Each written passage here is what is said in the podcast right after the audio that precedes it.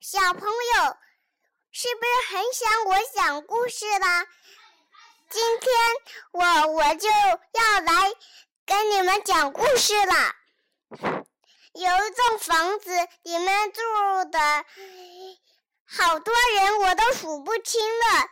他们要去吃饭，那个车坐坐不下那些人，就一个车，他们只好走路。